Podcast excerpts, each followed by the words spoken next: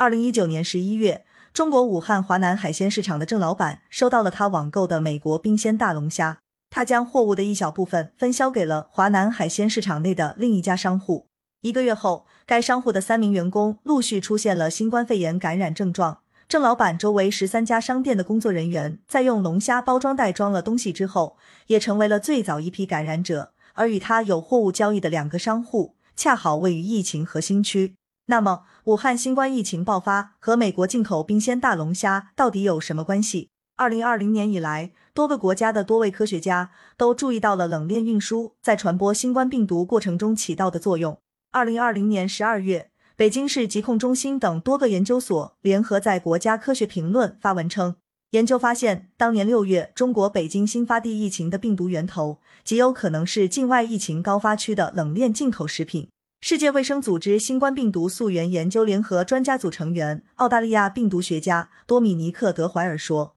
我们都认为冷链产品的传播是一个合理的假设，需要加以考虑。”早在二零二零年十月，澳大利亚联邦科学与工业研究组织的研究人员在实验中就已经证明，新冠病毒可以在较低温度中存活更长时间。还记得通过冷链进入中国武汉的那一批龙虾吗？它们来自于美国缅因州。二零一九年九月，美国缅因州爆发电子烟肺炎。虽然至今电子烟销售量在美国本地仍然持续呈现增长态势，关于电子烟肺炎的报告却只持续到二零一九年十二月。二零二零年二月，美国疾控中心官网不再更新该肺炎的相关情况，对于相关病例的数据收集与分析也停止了。二零一九年十二月，美国电子烟肺炎神秘消失，中国武汉华南海鲜市场新冠肺炎疫情爆发。究竟哪里才是新冠疫情的源头？感谢收听羊城晚报广东头条，更多新闻资讯，请关注羊城派。